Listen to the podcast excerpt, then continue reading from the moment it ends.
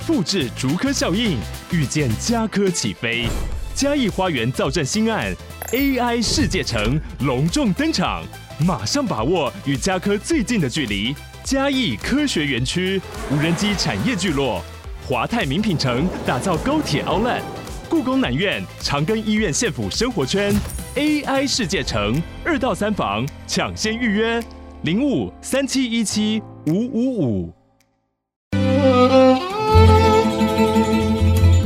每一段关系都是一门功课，每一次经历都是生命的滋养。世界上最重要的东西，往往用眼睛是看不见的。One two three four。那我们就用听的吧。今夜遇见小王子。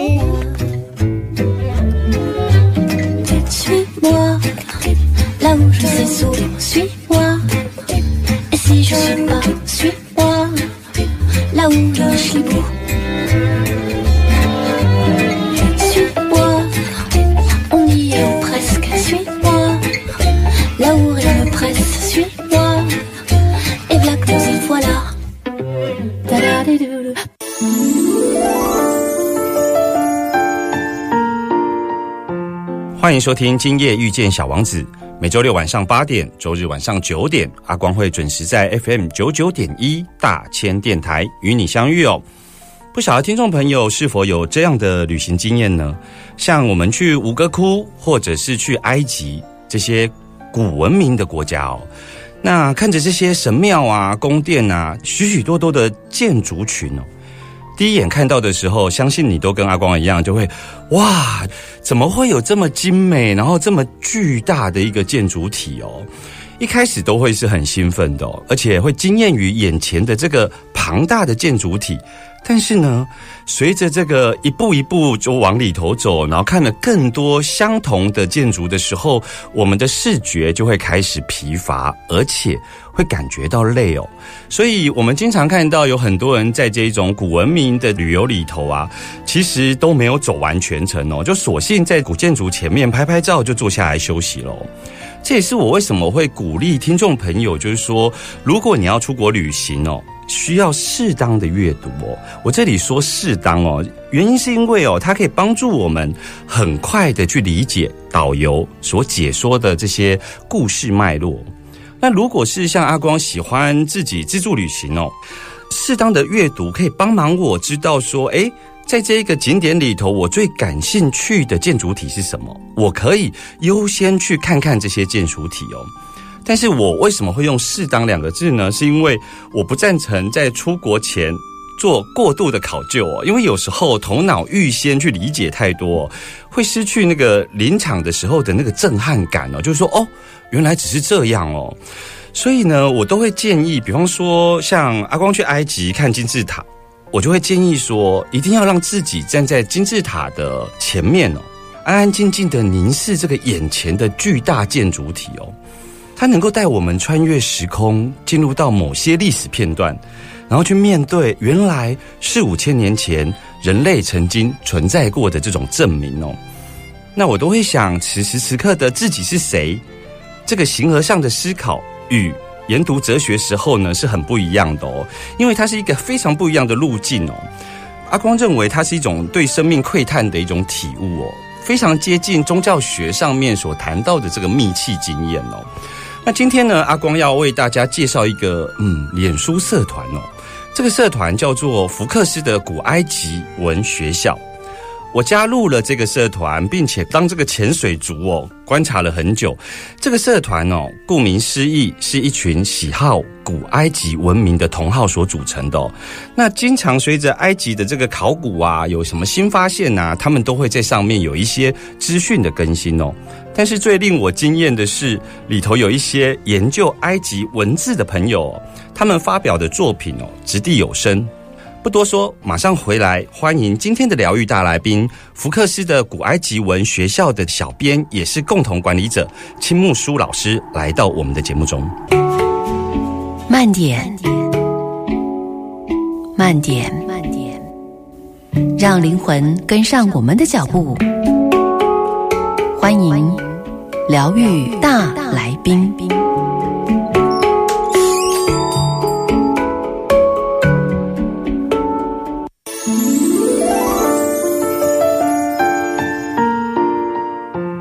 欢迎继续回来，今夜遇见小王子哦。那今天的疗愈大来宾阿光为大家邀请到福克斯古埃及文学校的这个小编，也是共同管理者青木书老师来到我们的节目中哦。青木书老师好，哎，阿光，各位听众大家好。青木树老师，你自己除了在很多地方授课以外，其实你本身是一个导游哦。那没错，你授课的领域，我的了解其实是呃蛮广的哦。就是说，包括这个古埃及的文明啊，或者艺术史，甚至于你对于身心灵相关的领域都有在授课哦。是。那当然，今天的主题是想要邀请你谈一谈，呃，脸书上有一个很有特色的社团，叫做福克斯的古埃及文的社团哦，可以跟我们聊一聊这个。社社团的特色嘛？那事实上，我首先跟大家说明一下，就是这个社团它不是只有文学院，它还有包括呃神学院呐，或是文学院的文学院哦，它有三个社团是呃统合在一起的。目前这个社团里面的粉丝成员大概有一万五千名，那分布的人呃蛮广阔的，包括说它有来自于香港的两千多位，将近三千位，还有我们所说的。呃，台湾新北、台北市的部分合起来大概有五六千名，然后各个族群融合在一起。那我们来针对这个地方呢，来讨论一些古埃及相关的一些新的资讯或新闻，或是艺术，甚至绘画，或是他们很多内容的部分。嗯，那其实这个社团，我必须要说。它是由不同的老师所组成的，不是只有我一个人。我们的校长是薛良凯薛校长，嗯，他是从以前诚品书店的时候的企划开始做起，然后现在在大陆有非常多的文学教导或是古埃及文的这个所谓的课程的学院都在那边，嗯，那里面也集合了像。日和老师，或是 Sky 林老师，包括我，还有其他老师，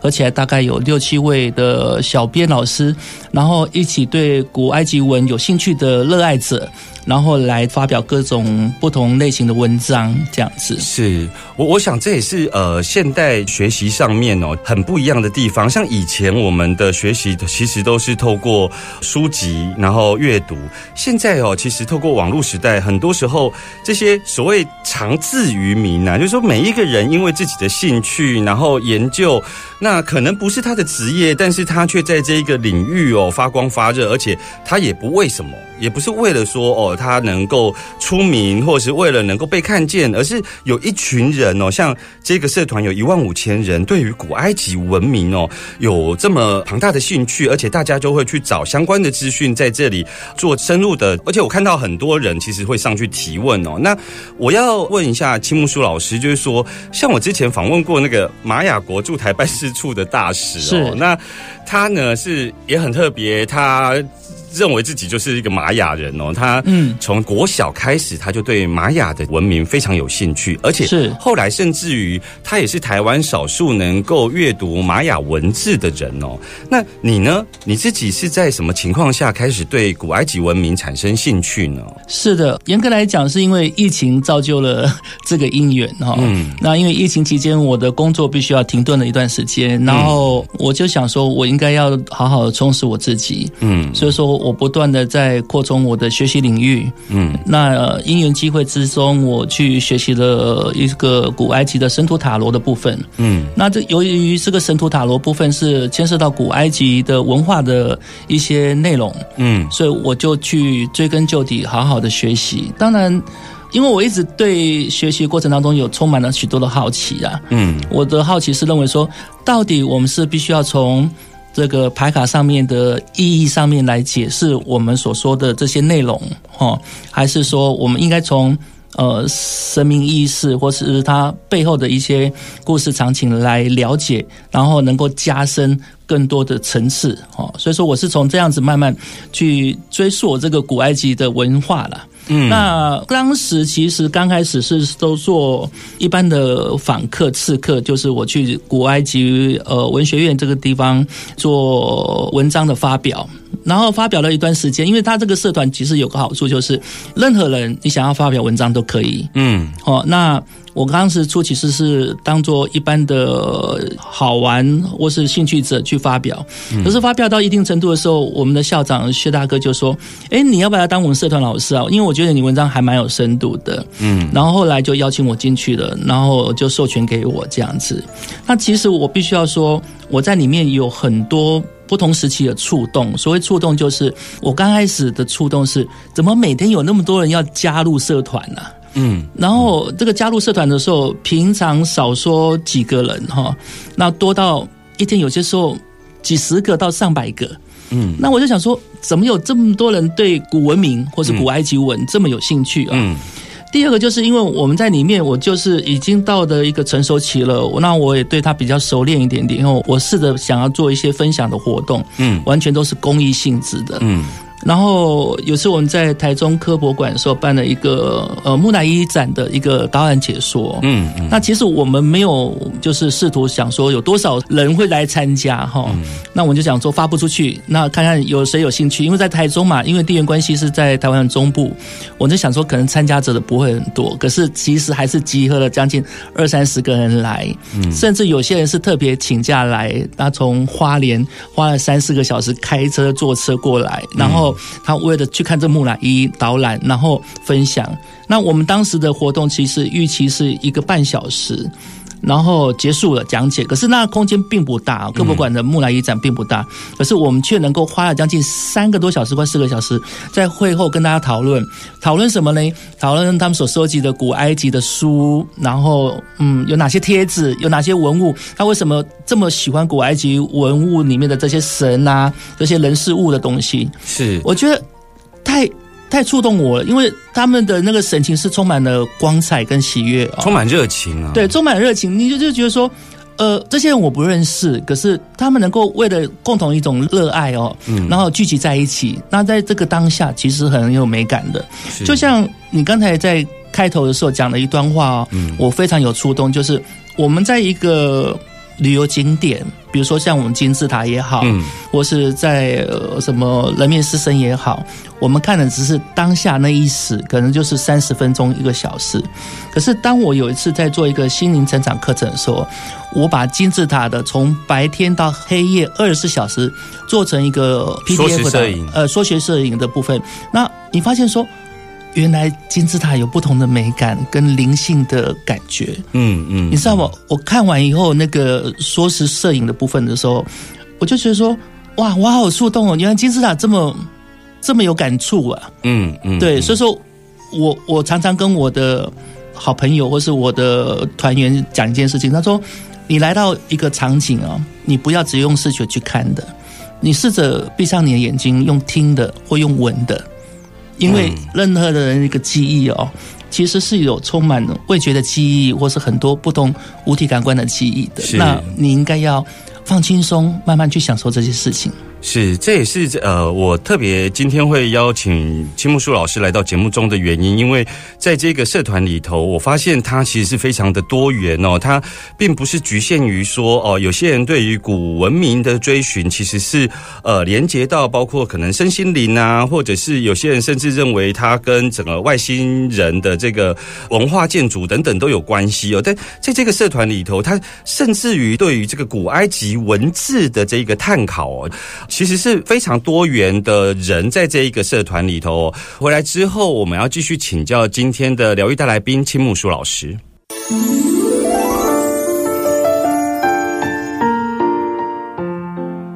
欢迎继续回来疗愈大来宾单元哦。那今天为大家邀请到的是这个福克斯的古埃及文学校的小编，也是共同管理者青木树老师来到节目中哦。那青木树老师，你刚刚其实有跟我们提到说，你对于这个古埃及文明产生兴趣，其实是因为呃，你学习了一套牌卡哦，这个牌卡是埃及神图塔罗。你这个入门的途径啊，然后一路进到古埃及文明的这一个学海里头啊，我觉得你这个学习途径还蛮特别的，是不是可以跟我们介绍一下什么是埃及神图塔罗呢？是呃，神图塔罗牌跟一般的我们所说的塔罗牌有点不同。嗯它最主要是以古埃及的这个文化，或是我们说神话故事的人物为背景，嗯哼，那出现在三十个棋盘格上面的一个所谓的占卜棋盘游戏。嗯那这个占卜游戏里面很特殊，是它用不同的埃及神明，嗯还有埃及人对于呃身体感官的代表，或是他们所说的这些生命过程的经历，嗯包括我们说什么紫砂草啦，嗯或是尼罗河啦，或或是埃及金字塔，哦，或是神明的这些背景故事来组合成的一个塔罗。嗯嗯，对，那这些塔罗牌里面呢，出现的包括我们说的神明之外呢，还包括古埃及的文字，我们说的象形文字啦，或是圣书体，哦，还有包括这些呃神明的神话故事。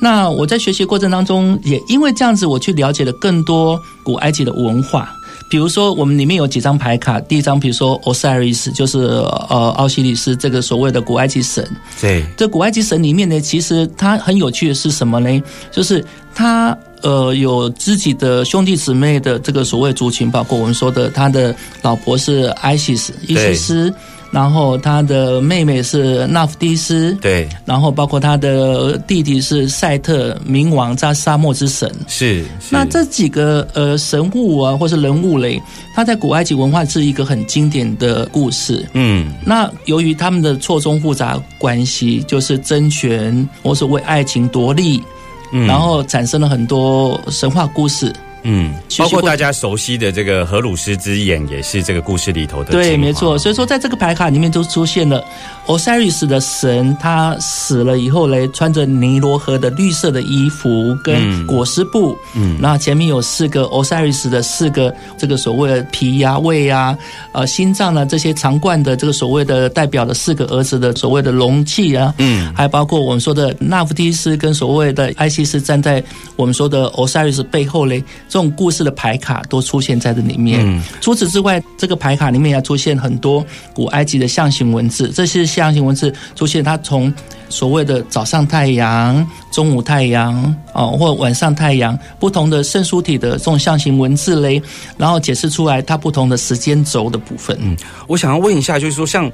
这个神图塔罗，嗯它是谁发明的啊、它是由我们就是有位叫白中道白博士所发明的。嗯，这个白博士他自己本身是埃及的文物的相关学者，还是他是哪个领域？考古学家。考古学家，他对于神秘学跟考古学相当有趣。那我读过他的自传的部分，他说他小时候就是因为在德州的时候，他的母亲拿出一个扑克牌，嗯让他从扑克牌了解很多好玩的游戏。嗯然后从这东西，他也想要把考古学融入在这个里面。嗯那他在考古学里面所破解出来，是因为考古学里面一些物理理论之外呢，最主要是这些象形文字的破解，嗯让他了解到象形文字里面的古埃及文化的内容。是所以说，也因为这样子，他对于组合这个神秘学，嗯或是我们说的卡巴拉的这个理论里面呢，源头了以后，就发现了很多内容以后呢，他把这个塔罗牌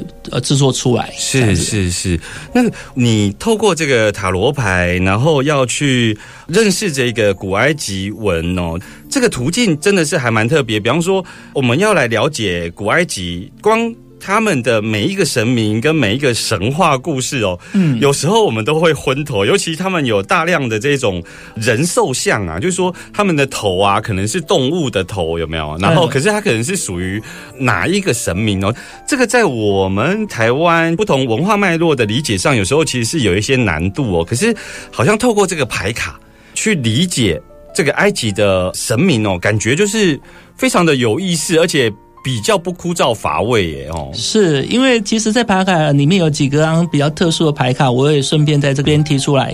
比如说有一张牌卡是鳄鱼神，对，对，那鳄鱼头，可是它却有豹的身体，然后这些象征不外乎就是代表动物的一个表征哦。嗯可是大家对于鳄鱼这个神哦，都是充满了恐惧啊。哦嗯嗯，然后这张牌卡代表是魔鬼。嗯。那可是我觉得，呃，人的一些习性，嗯。或是人的一些操作或是行为，都是某方面的恐惧所造成的。嗯。那所以说他用鳄鱼神来代表，嗯。还有就是他在天秤上面用一只猴子，嗯，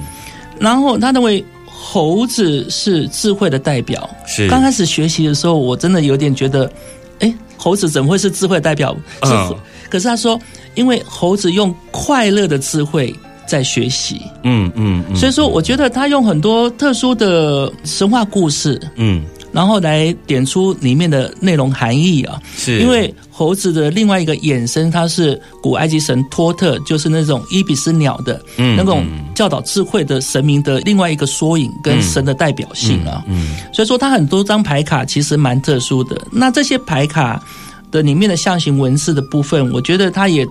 把很多经典的古埃及神话故事也都点出来，是，尤其是在祈祷文跟上仪文化里面。对，像你刚刚有提到说，其实这套牌卡里头，像有很多的主牌，可能都跟这个埃及的神有关哦。是那甚至于里头有一些埃及的这一种甲骨文的文字来做这一张牌卡的代表哦。是那像这个白中道老师他自己本身是考古的学者哦，那现在的这一个埃及文字已经完全被解译了吗？就是说，像你们社团里头有一群人对埃及文字的这个考古其实很有兴趣哦，可以跟我们聊一聊现在这一个埃及文是不是完全都被解译了呢？呃，应该是这么说。呃，古埃及文的破解哦，嗯现在在呃今年开始已经算是超过一百年了哦。嗯那我们必须要说，这个破解的过程当中是由我们说的桑伯良来做破解的这个过程。这个破解的缘由是不外乎就是。当初桑伯良在破解，我们在大英博物馆有一块非常有名的石头，叫做罗塞塔石。嗯石碑，嗯罗塞塔石碑在大英博物馆之所以成为镇馆的重要的文物之一，不外乎就是因为它开启了人们进入古埃及神圣空间跟古埃及文化的一个最重要的一个关键的一个界面了。是所以说，也因为这样子，因为它在罗塞塔石上面出现的是古埃及的圣书体，还有古埃及文的世俗体，跟所谓的希腊的古文。嗯那桑伯良其实是很有趣的一个故事哦。这个故事是为什么这么说呢？就是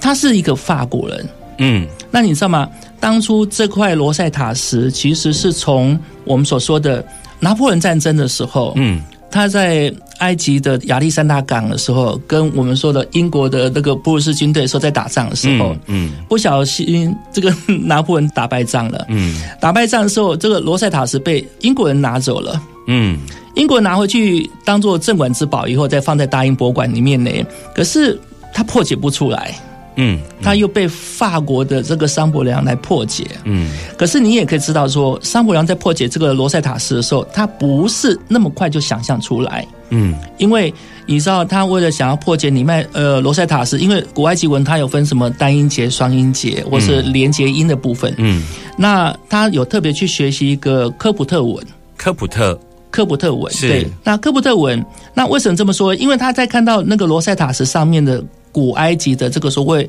亡命权啊，嗯。亡命权上面里面有出现一个关键字，就是国王的名称，一个好像印章的图文啊，哈、这个图文上面写着呃普特，普特是古埃及的一个呃神明的太阳神的一个代表神。嗯嗯嗯。然后上面是波罗密王朝时候的国王，他说：“普特，我永远爱着你。”嗯那这个是由波罗密王朝时期的时候，那个国王他的印章刻着这个王命权出现在这个罗塞塔石上面，嗯嗯然后由这个印章旁边的字这边去破解出来。可是因为他不知道到底是几个字连起来变成一个字的音或意思，嗯所以说他很难去想象说这个内容的文章的意思，所以说他被特别去学了科普特文来辅佐破解这个所谓的希腊文字了。所以这个亡命圈呐、这个东西其实它不是像我们一般在破解文字的时候，它就是代表了某个意思，而是它是一种书写习惯。像我们以前讲到了这一个，比方说呃民族救星伟人啊、蒋公啊，或我们小时候写作文的时候都会空一格，大概是这一种书写的习惯。是的，那如果说没有了解这种书写的习惯的时候呢，嗯我们会很认真的想要去解译那个亡命圈，对不对？对，没有错，没有错。所以说，也因为这样子，所以说你会发现说，文字的构造其实很特殊哦。不过，也因为这样子，我们在福克斯古埃及文学院里面，很多人在讨论这个问题，就是说，古埃及文到底是当时古埃及人的一个记忆哈，还是一种行为模式，还是生活模式哦？嗯，它对后代的人有什么影响哦？这个东西其实对很多不同年龄层的人来讲哦，有不同的解读哦。嗯这是我们在社团里面所发现的非常有趣的一个现象啊、嗯，我我想请问一下，就是说，可见这个罗塞塔石碑啊，嗯，它上面的文字当时是有要公告什么事情吗？不然为什么他会用这一种不同文字的对照方式？就是说，它同样的内容。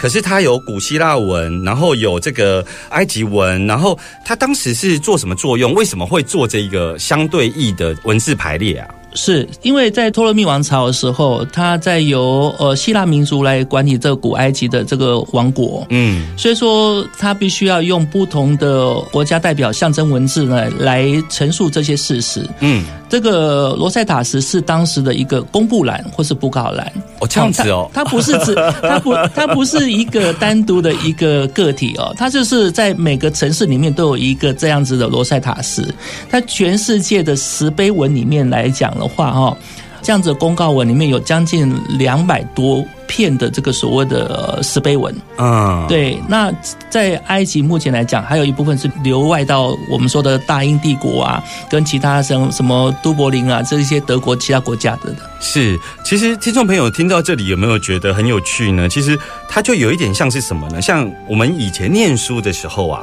知道说在秦朝之前，其实各国的这一个呃量碑啊、量衡啊，甚至它的轨道啊、道路文字都还没统一之前呢、各国在这个征战的过程中，如果我是征战你的国家之后，那我如果要公告一件事情，我不能只有写我原来母国的文字嘛。所以刚刚青木树老师跟我们提到的这个罗塞塔石碑，大概的概念就是这样，就是说托洛密王朝它随着它的征战，然后它到了不同的部族，它必须要公告一些事项的时候呢，它就会把这个部族里头的不同文字，然后同时表列出来哦，也是因为这样子的原因哦，这个公布栏呢，后来让这个。不了解这个埃及文字的商伯良呢，有机会透过别的文字的考古来相对应，把它解译出来哦，是不是很有趣呢？回来之后，我们要继续跟秦木书老师来聊聊有关于圣书体的特色。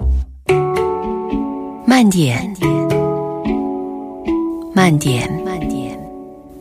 让灵魂跟上我们的脚步。欢迎疗愈大来宾。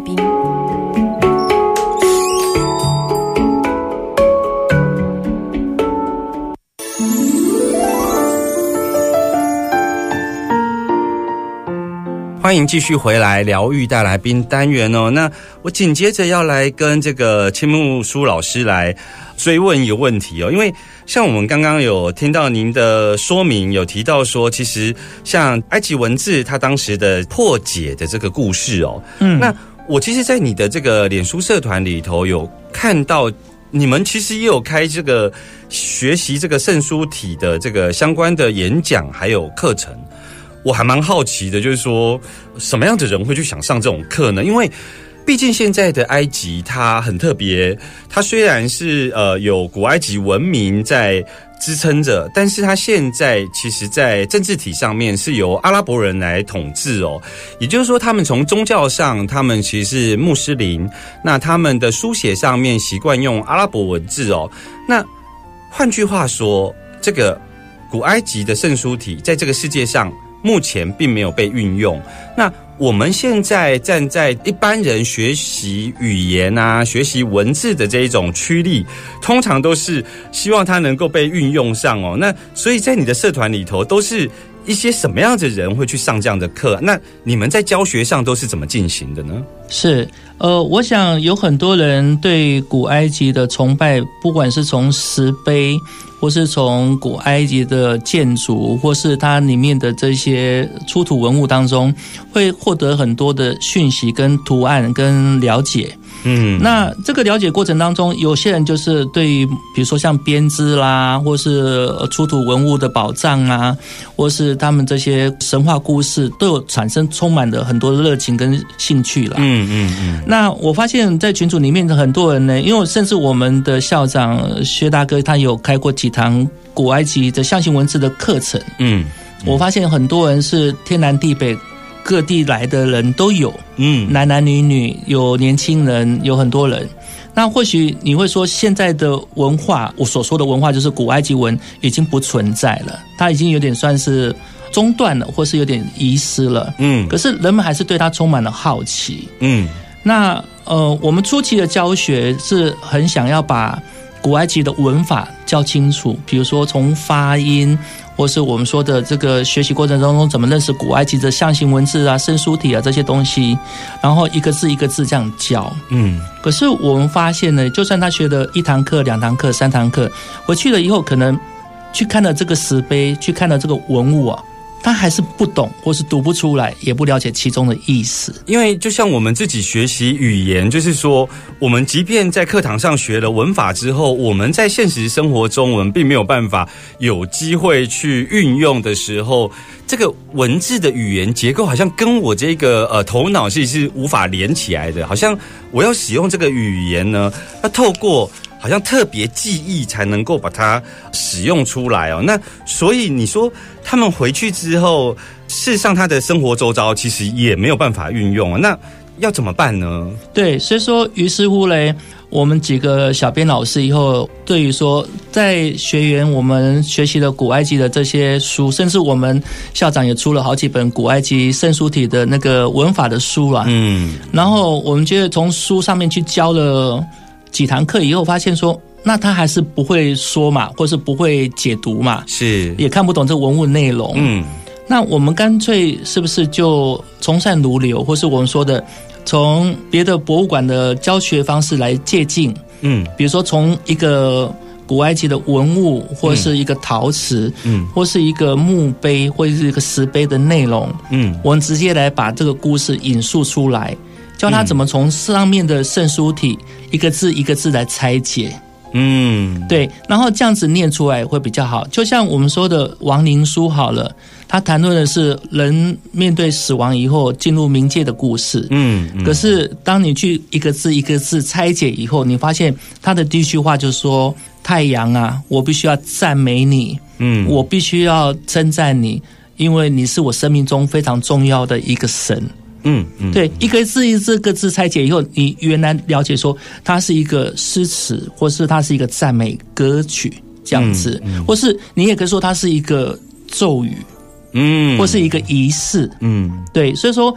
透有这些文字的拆解，你从文物上面直接去教，或是从一个编织，或是从一个神话故事里面的一个段落去教，嗯。那你会发现说，他们会很容易进入这个古埃及的人的故事的情绪体里面，嗯嗯，他们也才了解说，哦，当初这个东西所要表现的东西是什么意思，这样子。其实就像上一趴阿光有追问到说，罗塞塔石碑它到底是什么样的用途啊？嗯。那他为什么要用不同的语语言去对照哦？那老师跟我们介绍到说，其实它是一个公布栏，嗯那我们就很清楚知道哦，当时的这个生活情境脉络是什么，所以他用这样子并成的方式，然后让我们有机会来认识啊。那像你们在教这个圣书体，也是用同样的方式，就是说，你透过这个出土的文物，或者说非常知名的，呃，我们以往在理解埃及的这个文物的时候，比较有名的，像方尖碑啦，或者是说像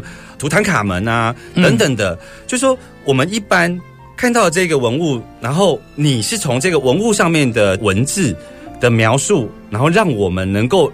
理解到当时的生活脉络，为什么这个 on 上面要写这样的文字？你可以很具体的举一个例子吗？就是说你曾经介绍过什么样的文物呢？上面写了什么东西呢？嗯，我们曾经上课的课程里面有提过一个东西，就是在一个我们说的出土的所谓的一个陵墓陵寝哦，哎，那它的一个门楣就是一个门拱上面所出现的一个所谓的象形文字里面的内容，是，它里面清楚的讲，比如说，两块土地，所谓两块土地就是上埃及跟下埃及。对，那我是这里的法老王，嗯。或是我是这边的君主，嗯。我必须要对于普塔神奉献出我的一生，嗯。或是我去遵从他。嗯。那这个过程当中，你会发现说，虽然说它出现的图案好像一直重复或类似，嗯。可是从一个字一个字的拆解当中，你会发现说，哇，这个老鹰代表玛利亚的 M，嗯。然后或是这两片面包代表是土地，因为每个土地跟每个土地的意思。嗯，那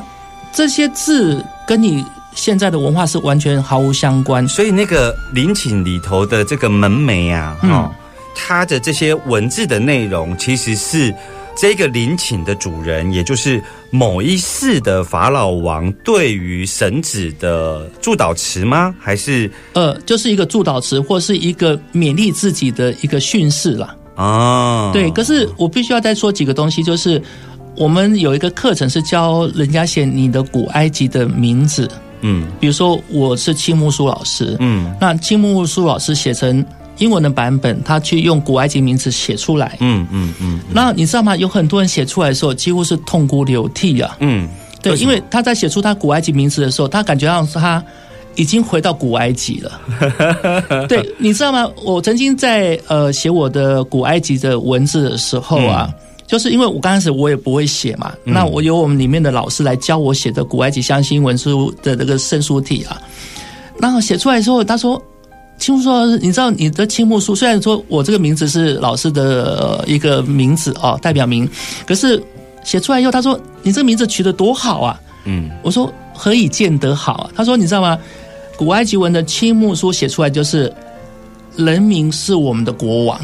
这三个字的意思就这对，样子。青木书叫日的名人，它是由写青木书的 C H 哦木就是 M 开始，然后后面就是法老王国王的意思但。青木书是你自己取的，我取的名字，我的老师的名字，对。可是我当初在取青木书的时候，我并不知道我在古埃及文啊的里面的意思是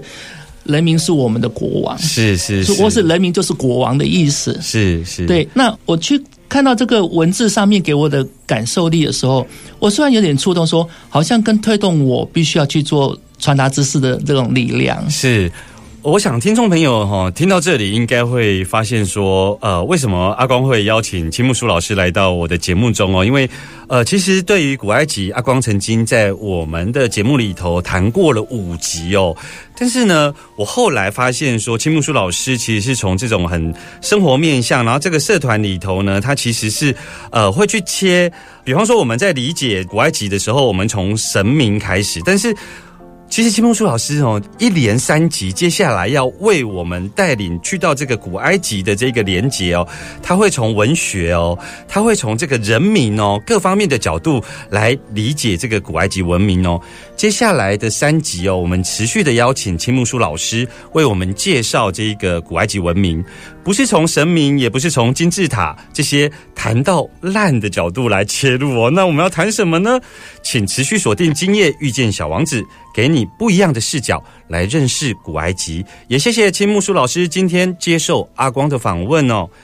小王子说：“你在你的玫瑰花身上所耗费的时间，使得你的玫瑰花变得如此重要。”我们下周见喽，拜拜。